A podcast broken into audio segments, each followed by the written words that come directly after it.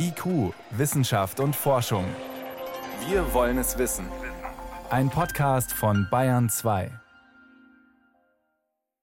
Willkommen zum Corona News Podcast, Folge 44. Ich bin Jan Troczynski aus der Wissenschaftsredaktion des Bayerischen Rundfunks und ich spreche auch diese Woche über die wichtigsten Corona-Fragen der Woche mit Dr. Christoph Spinner. Er ist Infektiologe und Pandemiebeauftragter am Münchner Klinikum Rechts der ISA der Technischen Universität. Ich grüße Sie, Herr Dr. Spinner. Hallo, Frau Tutinski, ich grüße Sie. Herr Spinner, wir haben beschlossen, uns wieder wöchentlich zu sprechen. Äh, das Bedürfnis, sich zu informieren, äh, die Bevölkerung und unsere Hörerinnen und Hörer zu informieren, ist riesig. Und natürlich reden wir heute über Omikron, die neue Variante aus Südafrika, wissenschaftlich bezeichnet als B11529. Wir wissen, es gibt eine Menge Veränderungen und Mutationen an dieser Variante. Über 30 sind es. Wie besorgniserregend ist das in Ihren Augen? Die Besonderheit dieser neuen Variante liegt ja im Wesentlichen darin, dass so viele Oberflächenproteinveränderungen dazu führen könnten, dass sie sich nicht nur leichter ausbreitet, sondern dass auch vorhandene Antikörper, sei es nach Impfung oder Genesung, schlechter wirken.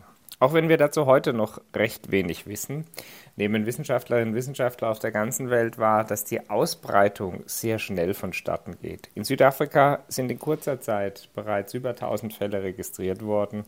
Jetzt muss man an dieser Stelle natürlich beachten, dass die Bevölkerung in Südafrika mit der unsrigen nicht vergleichbar ist, denn die Menschen dort sind deutlich jünger. Betroffen von der Variante sind mehrheitlich Genesende, weil die Impfquote in Afrika mit deutlich unter 10 Prozent sehr viel niedriger ist als bei uns. Und wir deshalb noch nicht richtig rückschlussfolgern können, ob diese Variante jetzt krankmachender ist oder nicht, ob Antikörper nach Impfung Genesung schlechter wirken oder nicht. Aber sie wird sehr ernst genommen und aufgrund der vielen Veränderungen besteht zumindest die Möglichkeit dazu.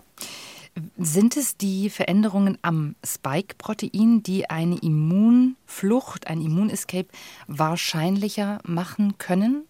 Als Immunescape äh, oder Immunflucht bezeichnet man eine Veränderung des hier SARS-CoV-2 in einer derartigen Form, dass sich vorhandene Antikörper, und das ist völlig unerheblich, ob nach Impfung oder Genesung, schlechter an dieses Virus anlagern, also schlechter binden und dadurch die Inaktivierung, also Neutralisationsaktivität reduziert ist. Das heißt, die Antikörper binden einfach schlechter und deshalb ist der Schutz schlechter. Das wäre übrigens auch eine Erklärung, weshalb jetzt so viele Genesenen in Südafrika sich wieder infizieren. Und das könnte auch eine Erklärung sein, weshalb sich diese Variante so leicht verbreitet. Denn das Spike-Protein, also die Oberflächenhülle von SARS-CoV-2, ist für zwei Dinge ganz entscheidend. Für die Übertragung von Mensch zu Mensch, beziehungsweise von einem Infizierten auf den anderen und bezüglich der sogenannten neutralisierenden Antikörperaktivität, also der schützenden Immunantwort auf Basis von Antikörpern. Jetzt hören wir aus Südafrika aber auch, dass sich die Variante dort zwar schnell verbreitet, aber nicht in allen Fällen zumindest zu schweren oder gar lebensbedrohlichen Verläufen führt. Könnte es auch sein, dass die Variante zwar tatsächlich ansteckender ist, aber nicht grundsätzlich gefährlicher? Das wäre der allerbeste Fall, dass SARS-CoV-2 an krankmachenden Eigenschaften, die wir Medizinerinnen und Mediziner auch als Virulenzfaktoren bezeichnen, also diese Virulenzfaktoren verliert, sich gleichzeitig aber leichter überträgt. Das würde bedeuten, das Virus verändert sich hin zu einer saisonalen Atemwegserkrankung, die die gesamte Bevölkerung irgendwann betrifft, aber sehr viel leicht verläuft oder sehr viel milder verläuft. Leider wissen wir davon heute noch oder dafür heute viel zu wenig, denn ich hatte eben schon angesprochen, die Bevölkerung in Südafrika ist sehr viel jünger als die Bevölkerung in Europa und damit auch in Deutschland. Und wir wissen nach wie vor, dass Alter einer der Hauptrisikofaktoren für schwere Verläufe ist. Deswegen kann ich als Arzt an der Stelle nur festhalten, dass wir über die klinischen Verläufe viel zu wenig wissen. Und das werden wir jetzt in den nächsten zwei, drei, vier Wochen sehen, wie Verläufe auch bei infizierten Europäerinnen und Europäern bzw. Amerikanerinnen und Amerikanern verlaufen. Also in Bevölkerungen, die deutlich älter sind als die südafrikanische und afrikanische Bevölkerung. Nun ist die südafrikanische Bevölkerung nicht nur jünger, ähm, sie ist äh, deutlich weniger geimpft. Wir haben dort eine Impfquote von 23 bis 24 Prozent. Sie ist auch in einer anderen Verfassung, was das Immunsystem angeht, denn dort hat ja HIV und AIDS äh, ganz anders gewütet und tut das noch heute. Ist das auch ein Faktor, den man da eigentlich mit einberechnen muss? Viele Faktoren spielen eine Rolle. Sie hatten es eben schon gesagt, Südafrika hat ja noch eine relativ gute Impfquote für den afrikanischen Kontinent mit etwa um 25 Prozent. Das heißt, jeder vierte Mensch dort ist geimpft. In Globalafrika sind von den über einer Milliarde Menschen nicht einmal sieben Prozent geimpft. Das heißt also deutlich weniger. Deswegen betrifft diese neue Omikron-Variante in Afrika jetzt mehrheitlich genesene Personen, wie wir auch schon diskutiert hatten. Aber in Südafrika und auch in anderen afrikanischen Ländern ist der Anteil von HIV-Infektionen und vor allem auch unbehandelten HIV-Infektionen sehr viel höher. Das bedeutet, Menschen dort sind häufiger als bei uns von Immunschwächeerkrankungen betroffen. Und es gibt ja nicht zuletzt die Variante oder die Hypothese, dass diese Omikron-Variante aus einem chronisch kranken Menschen entstanden ist. Und das will ich vielleicht kurz erklären, warum man zu dieser Hypothese kommt. Es ist so, dass Viren auch chronische Infektionen auslösen können, insbesondere auch dann, wenn sie eigentlich nur akute Krankheitsverläufe verursachen, was auch für SARS-CoV-2 der Fall ist. Das passiert immer dann, wenn das Immunsystem nicht ausreichend gut und stark funktioniert. Und das ist zum Beispiel bei HIV-Erkrankungen, also dem erworbenen Immunschwächesyndrom oder auch bei Menschen mit Veränderungen des blutbildenden Systems wie chronischen Leukämien der Fall. Dann kommt es zu chronischen Infektionen, die wir auch von Noroviren oder anderen Erkältungs- und eigentlich banalen Viren kennen, die normale Menschen gar nicht so häufig gesund machen. Diese chronischen Infektionen sorgen dafür, dass das nicht ausreichend starke Immunsystem immer wieder Druck auf das Virus ausübt, indem ein Teil der Viren neutralisiert wird, aber eben nur ein Teil und nicht alle. Und deswegen bleiben dann nur die Viren über, die sich zufällig verändern. Deshalb, und dann bin ich am Schluss dieser Ausführung, warnen Wissenschaftlerinnen und Wissenschaftler auf der ganzen Welt bereits seit Monaten davor, dass solange die weltweite Infektionszahl mit SARS-CoV-2-Infizierten so hoch ist, wie es derzeit der Fall ist, solange wird auch ein relevantes Risiko bestehen, dass immer wieder neue Varianten entstehen. Und deshalb ist es wichtig, nicht nur bei uns zu impfen und zu boostern, sondern weltweit die Impfkampagne zu beschleunigen. Ich wollte es gerade sagen, das müsste uns darin bestärken, wirklich für eine gerechtere Verteilung der vorhandenen Impfstoffe zu sorgen. Unbedingt. Und ich glaube, diesen Punkt hatte die Weltgesundheitsorganisation immer wieder gemacht. Ich persönlich kann natürlich nachvollziehen, dass auch die ressourcenstärkeren Länder zunächst ihre eigene Situation kontrollieren wollen, bevor sie dann anderen helfen können.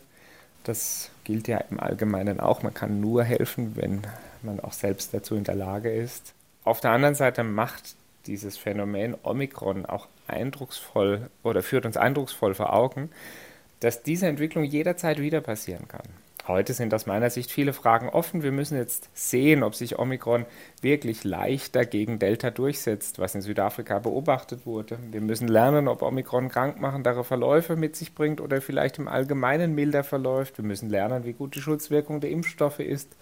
All diese Fragen sind ja jetzt angestoßen. Deswegen stand heute besorgniserregende Variante, viele Fragen offen. Hm.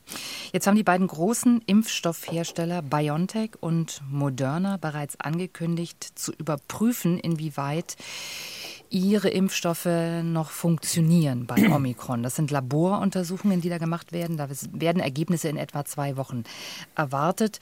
Es könnte sein, dass es einen an Omikron angepassten Impfstoff geben wird.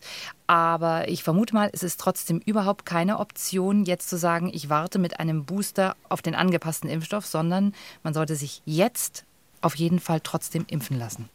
Auf jeden Fall. Denn die Boosterimpfungen bieten, und das hatten wir in den vergangenen Folgen schon mehrfach besprochen, eine bis zu 95-prozentige zusätzliche Risikoreduktion für alle geboosterten Menschen. Deswegen jeder, dessen Impfung länger als fünf Monate zurückliegt, sollte sich jetzt während der hohen Infektionszahlen um eine Boosterimpfung bemühen und das möglichst schnell.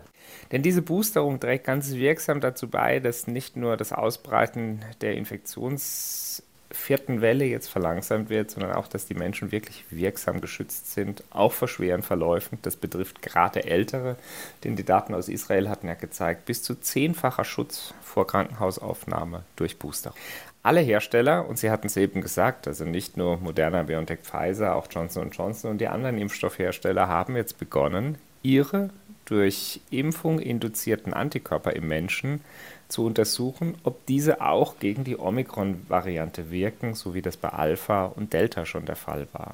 Heute kann man darüber tatsächlich noch nichts sagen, aber aufgrund der Vielzahl der Veränderungen am Spike-Protein besteht zumindest ein begründeter Anlass zur Sorge, dass die Antikörper nicht mehr so gut wirken können. Ein Hinweis darauf kann auch sein, dass in Südafrika vor allem Genesene sich wieder infizieren. Andererseits ist das ein Phänomen, was wir auch von anderen Varianten, wie beispielsweise Mühe, beobachten und berichtet bekommen haben. Das Hauptproblem liegt allerdings darin, auch wenn wir vielleicht in zwei bis vier Wochen wissen, ob die Antikörper nach Impfung, nach den einzelnen Impfstoffen dann wirksam sind, bedeutet das ja auch, bis ein Impfstoff angepasst und in großem Stil hergestellt und zur Verimpfung bereitsteht, werden viele Wochen bis Monate vergehen. Also es wäre naiv zu glauben, dass ein variantenangepasster Impfstoff in Kürze zur Verfügung steht. Natürlich geht es sehr viel schneller als die Entwicklung eines völlig neuartigen Impfstoffs, aber wir sprechen auch nicht nur von zwei bis vier Wochen. Und auch das sei an dieser Stelle vielleicht nochmal betont, es geht nicht nur um die Boosterimpfungen, sondern es ist auch nach wie vor notwendig, dass wir die Impflücke schließen. Wir haben immer noch etwa 15 Millionen Menschen in Deutschland, die sich impfen lassen könnten und das bisher gar nicht getan haben. Auch da gilt, auf jeden Fall impfen, es schützt. Ja, keine Frage. Also Impfungen sind aus meiner Sicht nach wie vor die wirksamste und vor allem nachhaltigste Möglichkeit, um sich selbst zu schützen, um Menschen und die Lieben in seinem Umfeld zu schützen, aber auch um die Pandemie zu brechen. Und was wir im Moment sehen, hatten viele Menschen vorhergesagt. Mit der hohen Infektionslast in der Bevölkerung, den hohen Neuinfektionszahlen, geht es nicht mehr um die Frage impfen oder nicht impfen, sondern es geht nur um die Frage impfen oder Infektion das sehen wir auch bei vielen öffentlich prominenten Personen, die sich bislang nicht impfen ließen und jetzt erkranken. Denn es wird auf Dauer nicht möglich sein, sich einer Infektion zu entziehen und gerade wenn es darauf ankommt, auch schwere Verläufe zu verhindern, dann ist und bleibt die Impfung der wirksamste Schutz. Und ich kann es an der Stelle nur noch einmal betonen. Auch wenn Alter der Hauptrisikofaktor für schwere Verläufe ist, behandeln wir auf unseren Intensivstationen auch Menschen um und jünger als das 30. Lebensjahr. Es ist sehr viel seltener als bei älteren Menschen, aber es kommt vor. Und mehr als jeder dritte Patient, also mehr als drei von vier Patienten bei uns ist aktuell nicht geimpft. Die vier Patientinnen und Patienten, die heute Nacht hier bei uns im Klinikum aufgenommen werden mussten, waren allesamt nicht geimpft. Lassen Sie uns aus aktuellem Anlass auch noch mal auch über eine Publikation reden, die noch nicht veröffentlicht ist, die vorveröffentlicht ist. Der Modellierer Dirk Brockmann äh, hat errechnet, dass bei acht bis neun von zehn Infektionen mindestens eine ungeimpfte Person beteiligt ist. Heißt das zum einen, dass ungeimpfte eben doch maßgeblich mit ja, Treiber der aktuellen äh, Welle sind und eben doch auch ein deutlich höheres Risiko haben, sich zu infizieren? Also bei allen Modellierungen und statistischen Annahmen, beziehungsweise allem, was wir heute wissen, ist unzweifelhaft, dass Menschen, die nicht Covid geimpft sind, ein sehr viel höheres Risiko haben zu erkranken, die Erkrankung weiterzugeben, schwere Verläufe zu haben und damit auch wirksam zum Pandemiegeschehen beitragen. Denn jeder Mensch hat zumindest im Moment weitreichende Sozialkontakte und der einzige Weg, das Infektionsgeschehen als ungeimpfter nicht zu befeuern, wäre keinerlei Sozialkontakte zu haben, was im echten Leben nicht möglich ist. Und deswegen zeigt auch diese Modellierung ganz klar, dass ungeimpfte wahrscheinlich weit mehr als jede zweite neue Infektion ausmachen, dass sie ganz wesentlich dazu beitragen, die äh, Infektionslast und Ausbreitung in der Bevölkerung zu befeuern. Und deswegen, ich glaube, wir hatten es so oft schon besprochen, besteht aus medizinisch-wissenschaftlicher Sicht an zwei Umständen kein Zweifel. Impfstoffe schützen und Impfstoffe reduzieren die Wahrscheinlichkeit der Übertragung. Das Problem ist aus meiner Sicht aber vielmehr, all diese Modellierungen und theoretischen Annahmen Wir stärken uns in dem, was wir heute schon wissen. Aber wie erreichen wir bestimmte Bevölkerungsgruppen, die wir nicht durch Sachaufklärung, also durch Faktenwissen erreichen können? Ich glaube, Kommunikationsaspekte sind ein ganz zentraler Bestandteil, um die verbliebenen Millionen Menschen in Deutschland zu erreichen, die sich bislang noch nicht haben impfen lassen. Sie haben es gerade schon angedeutet, bei Ihnen ist immer noch eine Menge los im Krankenhaus. Vier neue Fälle allein letzte Nacht. Wie ist die Situation aktuell bei Ihnen? Auch bei uns ist die Situation weiter angespannt. Wir behandeln derzeit 71 Covid-Patientinnen und Patienten, 19 davon auf den Intensivstationen. Wir hatten inzwischen davon Gebrauch gemacht, auch äh, einzelne Personen so weit möglich zu verlegen, wobei wir vor allem schwerst kranke Patientinnen und Patienten behandeln auf den Intensivstationen, die man eben nicht ohne weiteres verlegen kann. Wir sehen einen weiter starken Zustrom aus Patientinnen und Patienten auf unseren Normalstationen. Es stehen uns heute Therapeutika zur Verfügung. Wir hatten ja von monoklonalen Antikörpern bis hin zu antientzündlichen Substanzen einige davon schon beleuchtet. Dennoch, die hohen Infektionsinzidenzen führen jetzt nach und nach dazu, dass auch die Patientinnenzahl in den Kliniken weiter ansteigt. Und Sie dürfen nicht vergessen, in Bayern und insbesondere in der Region der Landeshauptstadt wurden viele elektive Eingriffe und Operationen abgesagt, sodass diese dort frei werdenden Betten jetzt zur Covid-Versorgung genutzt werden können. Das werden wir dann in der Folge noch sehen, was das dann für Konsequenzen hat oder hatte. Herr Spinner, es formieren sich jetzt zunehmend die Forderungen nach ja, härteren Maßnahmen im Kampf gegen die Pandemie, auch unter Kolleginnen und Kollegen, Virologinnen, Immunologinnen. Es gibt diverse Stellungnahmen, unter anderem von der Nationalen Akademie der Wissenschaft der Leopoldina vom vergangenen Wochenende, wo zumindest Lockdowns gefordert werden in besonders betroffenen Gebieten, wo eine konsequente Einhaltung der 2G-Regel gefordert wird. Man kann fast den Eindruck haben, die Wissenschaft politisiert sich jetzt wieder ein wenig angesichts der dramatischen Lage. Wie geht es Ihnen da? Alle Stellungnahmen, sei es die der Leopoldina, Modellierungen oder andere Veröffentlichungen von Kolleginnen und Kollegen, betonen jetzt ganz eindringlich, was wir eigentlich seit dem Sommer schon wussten. Mit dem Winter steigen die Infektionszahlen, wenn die Impfquote nicht hoch genug ist, und das ist sie definitiv nicht, und dazu noch kommt, dass die Boosterrate nicht hoch genug ist, werden wir ein dynamisches Infektionsgeschehen sehen, und genau das tun wir. Die Kolleginnen und Kollegen bringen ganz deutlich zum Ausdruck, dass es jetzt eines raschen, entschlossenen und ganz entschiedenen Handelns bedarf. Und es gibt dazu im Grunde die Möglichkeit, entweder Sozialkontakte radikal zu reduzieren und gleichzeitig die Impf- und Boosterquote zu steigern. Dabei muss man sich allerdings bewusst sein, dass die zusätzliche Schutzwirkung durch Impfstoffe eben nicht sofort zur Verfügung steht, denn es müssen viele Millionen Menschen geimpft werden. Und selbst wenn es uns gelingt, mehr als eine Million Menschen am Tag zu impfen, würde das immer noch bedeuten, dass wir weit über einen Monat benötigen würden, um ausreichend hohe Impfquoten zu erreichen, auch durch Boosterung. Deswegen sind diese sozialen Kontaktbeschränkungen so wichtig, denn sie bieten sofort und wirksamen Schutz. Und ich glaube, wir hatten heute ja das erste Mal in Deutschland wieder zumindest nicht steigende und in einzelnen Regionen sogar rückläufige Neuinfektionsinzidenzen.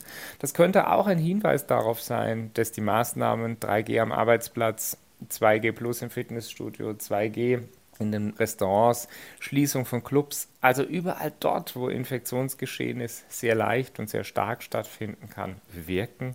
Und ich würde es mir wirklich wünschen, denn die Situation für Gesundheitsversorger, für Kliniken und für die Kolleginnen und Kollegen in einzelnen Regionen in Deutschland ist mehr als angespannt. Herr Spinner, ich würde, weil wir im Herbst sind, in der vierten Welle sind und aber auch Grippesaison haben, gerne mit Ihnen auch darüber noch reden, wie man es mit der Grippeimpfung und der Corona-Impfung in diesem Herbst hält. Denn es gab eine Untersuchung im Lancet, die nochmal gezeigt hat, man kann sich auch zeitgleich gegen beides impfen lassen. Wie funktioniert das?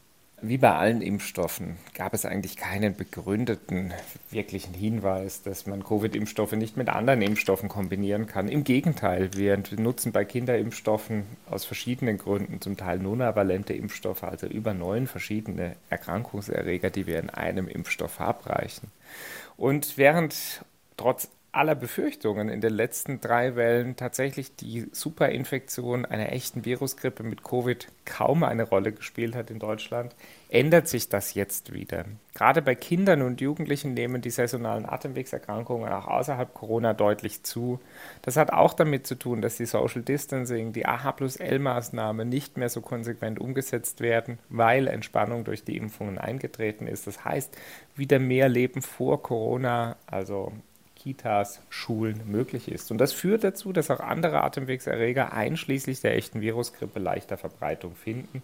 Darum ist es wichtig, sich gegen beides impfen zu lassen, insbesondere ältere Menschen und Menschen mit Risikofaktoren für schwere Influenza-Verläufe. Und deswegen hatten die Kolleginnen und Kollegen hier eine klinisch sehr wichtige Fragestellung beleuchtet. Kann man Influenza und Covid-Impfungen kombiniert? Untersucht sind hier Jedox Vaxeria, also der AstraZeneca-Impfstoff oder BioNTech Pfizer's 162B2 in Kombination mit verschiedenen Influenza-Impfstoffen. Und im Wesentlichen zeigte sich, was erwartet war, dass die gleichzeitig verabreichte Impfung von Covid- und Influenza-Impfstoffen sicher ist. Und das heißt, momentan haben wir da natürlich noch keine Kombination. Man müsste sich jetzt zwei Spritzen geben lassen, aber in Zukunft könnte es durchaus sein, dass es da auch Kombipräparate gibt. Ja, die werden auch entwickelt und untersucht. Das macht ja absolut Sinn, gerade für Risikopersonen in Zukunft mRNA-Impfstoffe zu designen, die eben mehr als ein Ziel, also ein Target beinhalten. Das könnte dann zum Beispiel Covid, Influenza und das respiratorische Synsozialvirus RSV sein, äh, was vor allem bei jüngeren Kindern vorkommt. Man kann mit der heutigen Technologie bis zu drei verschiedene Ziele in eine mRNA-Impfung packen. Daran arbeiten Hersteller auch und ich glaube, das auf der anderen Seite erneut ein eindrucksvoller Beweis für die Leistungsfähigkeit der Medizin. Herr Spinner, wir haben letzte Woche schon über die äh, Therapieoption mit den äh, monoklonalen Antikörpern gesprochen, die bei Ihnen im Klinikum zum Einsatz kommt oder auch in anderen Krankenhäusern in Bayern. Sie haben auch da schon angerissen, dass diese Therapie auch als äh, Prophylaxe, also vorbeugend eingesetzt werden könnte. Was ist da denkbar? Lassen Sie uns diesen Aspekt noch mal vertiefen. Hierzu ist unter Federführung der Deutschen Gesellschaft für Infektiologie meinem Kollegen Jakob Marlin und mir die Tage auch ein neues Positionspapier erschienen. Denn der Einsatz von neutralisierenden Antikörpern zur Präexposition, also kurz PrEP, ist eine Möglichkeit, um vor allem Menschen mit besonders hohem Risiko zu schützen. Was bedeutet das? Menschen, die chronisch krank sind, zum Beispiel nach Herz-, Lungen-, Nierentransplantation, aufgrund chronischer Leukämien oder auch anderer chronischer Immunschwächeerkrankungen, die trotz dreimaliger mRNA-Impfung nachweislich keine Antikörperimmunität gegen Covid-19 aufbauen, die haben gerade jetzt, wo die Infektionslast und die Infektionswahrscheinlichkeit so hoch ist, ein hohes Risiko zu erkranken. Diese Menschen können wir durch die im Labor hergestellten künstlichen Antikörper schützen, indem wir sie dann als Infusion verabreichen. Und im Positionspapier haben wir jetzt Rahmenbedingungen und Kriterien empfohlen, wer von diesen neutralisierenden Antikörpern profitiert. Eben solche Menschen, die aufgrund von schweren Immunerkrankungen trotz dreimaliger Impfung keine Immunantwort aufbauen. Und diese könnten die jetzt verfügbaren Antikörperpräparate aus Casirivimab im Devimab alle vier bis sechs Wochen erhalten. Es ist auch tatsächlich so, dass Kolleginnen und Kollegen in Frankreich von dieser Möglichkeit bereits Gebrauch machen. Und auch bei uns sind jetzt die rechtlichen Rahmenbedingungen geschaffen worden. Nun erinnert der Begriff PrEP ja tatsächlich sehr an das, was wir aus der HIV-Medizin äh, kennen. Wir erinnern ja in diesen Tagen an 40 Jahre HIV. Diese Woche ist Welt-Aids-Tag. Sie selber kommen auch aus der HIV-Forschung und der HIV-Medizin. Dort ist die PrEP seit vielen Jahren tatsächlich äh, ja, ein Segen, das kann man so sagen, bei der man das Virus, die Übertragung des Virus verhindern kann. Ist das im Grunde ein ganz ähnliches Prinzip, was man jetzt bei Corona beschreibt und was man bei HIV schon lange kennt? Also das Prinzip der Präexpositionsprophylaxe bei Viren äh, ist tatsächlich vergleichbar. Und zwar ist die Schwierigkeit häufig dort, dass man die Infektion mit Viren am besten verhindert, bevor es zur Infektion kommt. Bei HIV aufgrund der Eigenschaft als Retrovirus, was sich ja in die menschlichen Erbinformationen einbaut, gelingt es Stand heute nicht, mit normalen Therapien das Virus wieder aus den menschlichen Zellen zu bekommen. Bei Coronaviren handelt es sich nicht um Retroviren, sprich diese bauen sich zwar nicht in die menschliche Erbinformation ein, aber sie können, wie wir besprochen hatten, zu chronischen Infektionen führen. Und deshalb ist es auch für Menschen mit Immunschwächeerkrankungen wichtig, also gerade anders als bei HIV, andere Risikogruppen zu schützen, nämlich solche, die chronisch krank sind. Das Prinzip an sich ist vergleichbar. Bei HIV setzt man derzeit antivirale Medikamente ein, also Tabletten, die die Vermehrung von HIV verhindern. Bei den äh, SARS-CoV-2 neutralisierenden Antikörpern hingegen setzt man direkt Abwehrstoffe ein. Wäre wahrscheinlich auch bei HIV möglich, ist dort allerdings nicht so gut etabliert. Und wir hatten eben darüber gesprochen, alle vier bis sechs Wochen Antikörper zu geben, ist auch eine logistische Herausforderung für die Betroffenen, chronisch Kranken und das Gesundheitswesen insgesamt. Es gibt aber auch noch neuere Präparate, die bis zu einem Jahr Halbwertszeit haben, also sehr viel besser schützen würden und vor allem sehr viel länger schützen würden. Die entscheidende Frage bleibt aber, sind diese monoklonalen Antikörper auch gegen neue Virusvarianten, sprich Omikron und andere wirksam? Auch darauf kann ich heute noch keine Antwort anbieten. Dazu wird im Moment geforscht. Die Deutsche AIDS-Hilfe hat in diesen Tagen darauf hingewiesen, dass äh, die Versorgung der HIV-PatientInnen gelitten hat während der Corona-Pandemie. Ist das etwas, was Sie auch beobachtet haben? Weltweit hat sich durch die Corona-Pandemie die Versorgung von Menschen im Gesundheitswesen in vielen Indikationen verändert, auch im Bereich HIV. Glücklicherweise sind wir in Deutschland davon besonders wenig betroffen, auch weil unser HIV-Betreuungsnetz mit vielen niedergelassenen Kolleginnen und Kollegen so breit aufgestellt ist.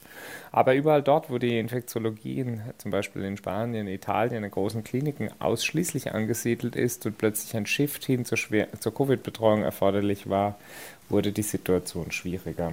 Ich glaube, ähnlich wie bei anderen chronischen Erkrankungen ist deswegen auch die HIV-Versorgung betroffen. In Deutschland sehe ich allerdings positiv, dass es uns gelungen ist, einen Abbruch der Versorgung zu vermeiden und ich glaube, das ist auch ganz wichtig so und illustriert auch eines der Hauptprobleme in der vierten Welle. Es kommt jetzt nicht nur darauf an, Covid-Patienten zu versorgen, sondern es kommt auch darauf an, die Akutmedizin und die Versorgung anderer chronisch kranker Patientinnen und Patienten gewährleisten zu können. Und genau deshalb sind ja auch so viele Krankenhäuser jetzt so stark unter Druck denn wenn mehr als jedes zweite Intensivbett, zum Teil in einzelnen Häusern mehr als jedes Intensivbett mit Covid-Patientinnen und Patienten belegt ist, dann kann es nicht so einfach sein, die anderen Patientinnen und Patienten gleich gut zu versorgen. Wenn Sie einmal abschließend, Herr Spinner, noch mal kurz bilanzieren. Wir hatten, wir hatten diese Erfahrungen mit der HIV-Pandemie.